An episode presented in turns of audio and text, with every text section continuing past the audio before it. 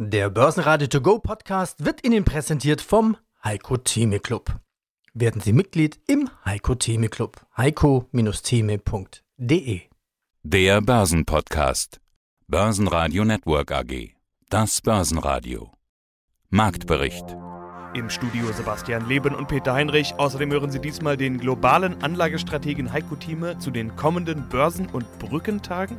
Thorsten Polleit, Chefvolkswirt von Degussa zum Goldpreis zu den Zahlen der Vienna Insurance CEO Professor Elisabeth Stadler, zu den Zahlen von Schöller Blackman CEO Gerald Grohmann, außerdem einen O-Ton von Deutsche Bank CEO Christian Sewing von der Hauptversammlung zur Umbaustrategie. Die Interviews in ausführlicher Version hören Sie auf börsenradio.de oder in der Börsenradio-App. Der DAX hatte in den letzten Tagen recht gut zugelegt und hält sich über der 11.000 Punkte Marke, die zuletzt ja als eher hartnäckig erschien. Vor dem Feiertag Christi Himmelfahrt oder auch Vatertag ließ der DAX es zunächst ruhig angehen. Bis zum Mittag stieg er dann doch ins Plus und konnte zusammen mit der positiven Wall Street weiter steigen. Schlusskurs 11.224 Punkte plus 1,4 Prozent. Im ATX plus 1,5 Prozent auf 2.146 Punkte.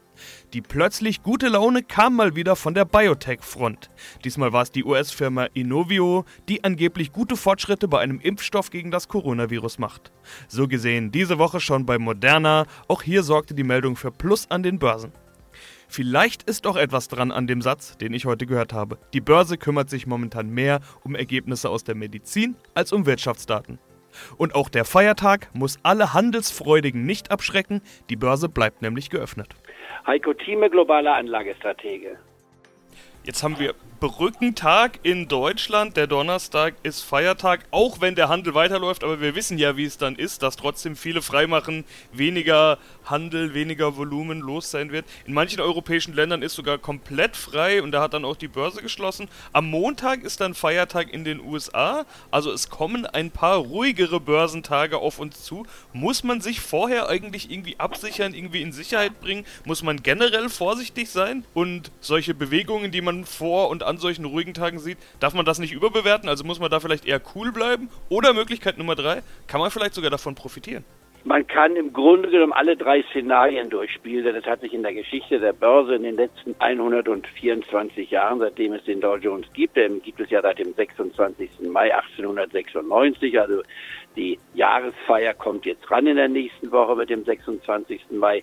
Da gab es immer wieder Zeiten, wo man Ende Mai bei dem Beginn des Sommers, das ist der Heldengedenktag, der gefeiert wird, nicht wahr, am, am Montag, das ist auch gleichzeitig, Memorial Day genannt im Englischen, nicht wahr, der Beginn des Börsensommers, der also drei Wochen früher anfängt als der normale Sommer mit dem 21. Juni, dem längsten Tag. Und er dauert dann auch drei Wochen weniger lang, und zwar mit Beginn des Septembers, dem ersten Montag im September, dem Labor Day in Amerika, der ja dann erst im September gefeiert wird, der Tag der Arbeit und nicht wie bei uns am 1. Mai in Europa. Da hört der Sommer auf. Also wir haben den Börsensommer ab nächster Woche bis Anfang September. Und da gibt es immer wieder Schlaglöcher auch im Sommer. Aber ich betone eines, da unterscheide ich mich von vielen Strategen, die sagen, man sollte im Mai verkaufen und die Börse erst im Herbst wieder aufsuchen. Ich sage, nein, das wäre falsch. Man sollte sicherlich, wenn der November, April positive Anstiege aufgewiesen hat, das haben wir gesehen, nicht wahr? Wenn auch nicht gerade bis zum Ende. In diesem Fall war es noch am Ende April wieder ein positiver Erholungstrend von immerhin 35 Prozent vom Tiefstand. Da konnte man absolut verkaufen. Jetzt muss man noch abwarten, ob der Mai tatsächlich im Negativen bleibt oder doch zum Endeffekt wieder positiv wird, weil wir hier zwei unterschiedliche Phasen haben im Mai. Ich rechne damit, dass wir im Laufe des Sommers nochmal ein oder zwei Schlaglöcher bekommen. Das heißt im Klartext fünf bis zehn Prozent verlieren können. Ich war beim Index vielleicht sogar auch etwas mehr. In anderen Worten, die 10.000 Marke wieder ins Blickfeld bekommen, auch unterschreiten können und beim Dow Jones Index die 22.000 Marke sehen und diese auch vielleicht unterschreiten. Und das wären dann immer wieder die Kaufchancen. Aber jetzt sich Gedanken zu machen, was mache ich morgen, wenn die Börse in Deutschland geschlossen ist, Amerika offen ist oder am Freitag, wenn Amerika weiterläuft. Dafür würde ich mir nicht die Gedanken machen. Das ist nur für den Tagessender von Bedeutung. Und das ist dann immer auf Tagesbasis eine Abwägung. Aber sich da als Clubmitglied Gedanken zu machen, ich glaube, das ist nicht so entscheidend. Mein Name ist Thorsten Polleit, ich bin der Chefvolkswirt der Degussa. Gold hausiert und hat sogar in Euro einen neuen Rekord erreicht. Voltaire sagte schon, Papiergeld kehrt früher oder später zu seinem inneren Wert zurück, zu null. nimmt der Bullenmarkt Fahrt auf. Was ist denn ein fairer Wert für Gold? Ist Gold vielleicht bald bei 2000 US-Dollar? Die Schätzung eines künftigen Goldpreises ist bekanntlich ein, eine sehr schwierige Sache. Was wir tun, ist, wir stellen eine Langfristschätzung bereit, die den Goldpreis in Relation zu makroökonomischen Variablen wie beispielsweise dem weltweiten Geldangebot oder auch den Kapitalmarktzinsen, den Risikoprämien in den Kreditmärkten. In diesem Zusammenhang stellen wir den Goldpreis und auf Basis der aktuellen Datenlage würde sich ein Goldpreis von derzeit etwas über 2000 US-Dollar pro Feinunze herausstellen. Das ist also das, was wir als fairen Wert bezeichnen. Der Goldpreis hat damit aus unserer Sicht weiteres Aufwertungspotenzial gemessen vom aktuellen Preis um etwa 17 Prozent. Und das ist, das darf ich noch betonen, eine konservative Schätzung. Was passiert denn derzeit noch am Goldmarkt? Also wie groß ist zum Beispiel der Zufluss an Gold von Papier, ETF, ETCs?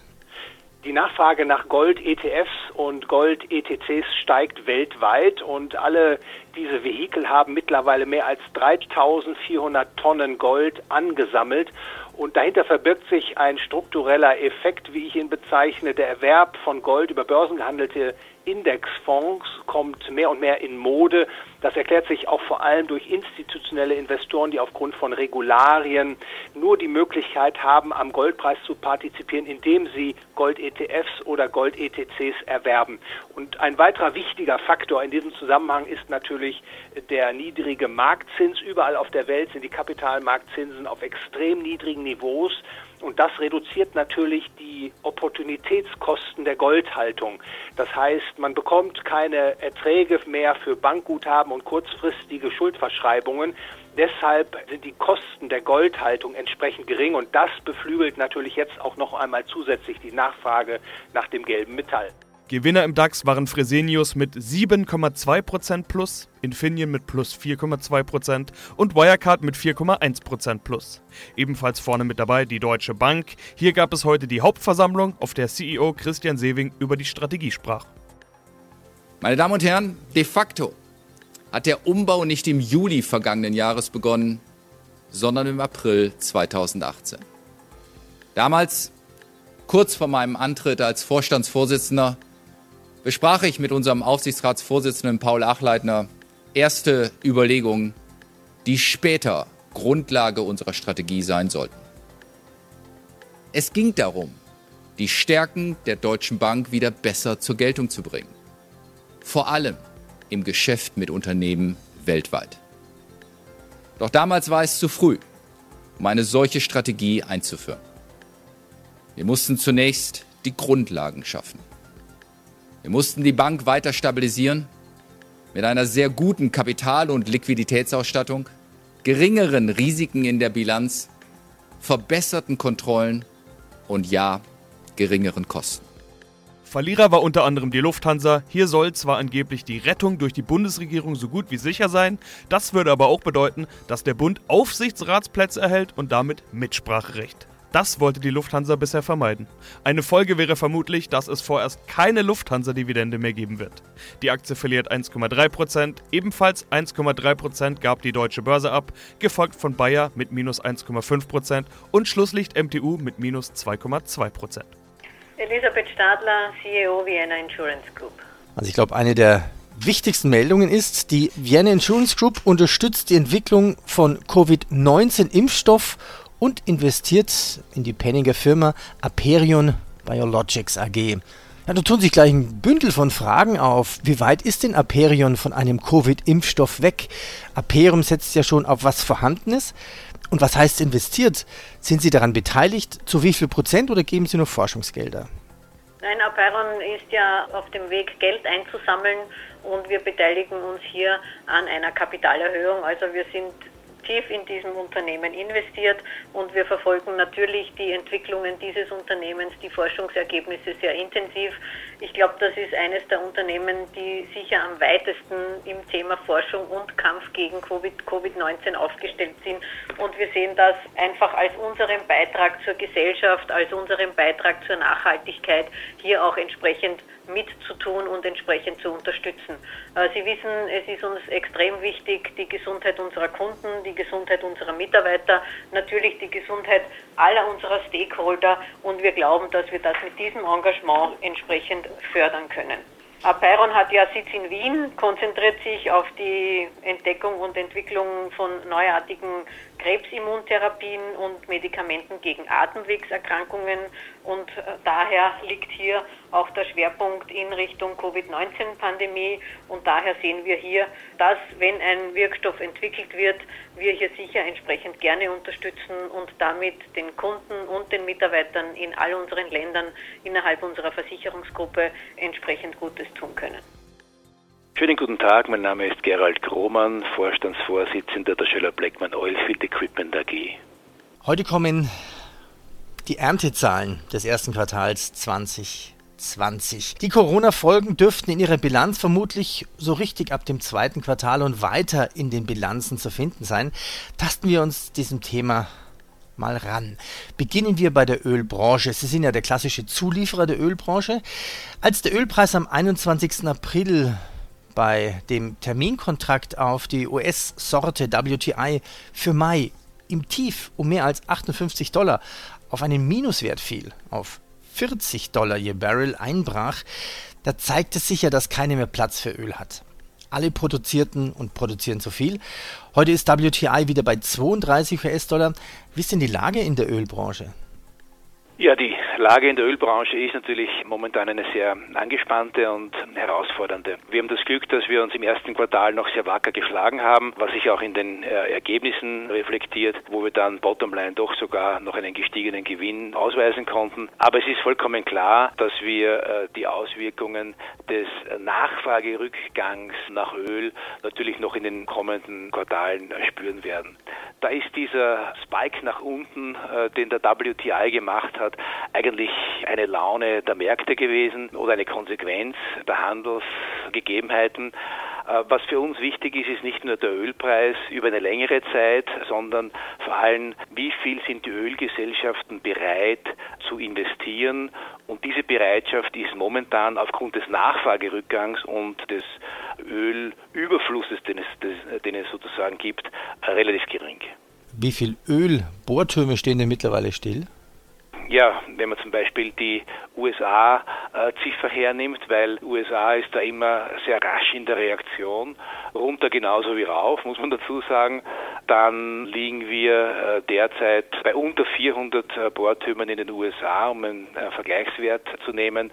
Das ist niedriger als der tiefste Wert in der letzten Krise 2016, wo wir knapp über 400 waren. Also hier geht die Reise klar nach unten. International, also alles außerhalb von Nordamerika, sind die Märkte etwas resilienter und hier ist der Rückgang etwas geringer von, ich sage mal, rund 1000 Rigs, äh, die wir international hatten, äh, auf jetzt 915 äh, Rigs. Aber das ist eine, eine Konsequenz eben des Nachfragerückgangs nach Öl. Börsenradio Network AG Marktbericht Der Börsenradio To Go Podcast wurde Ihnen präsentiert vom Heiko Theme Club. Werden Sie Mitglied im Heiko Theme Club. heiko-theme.de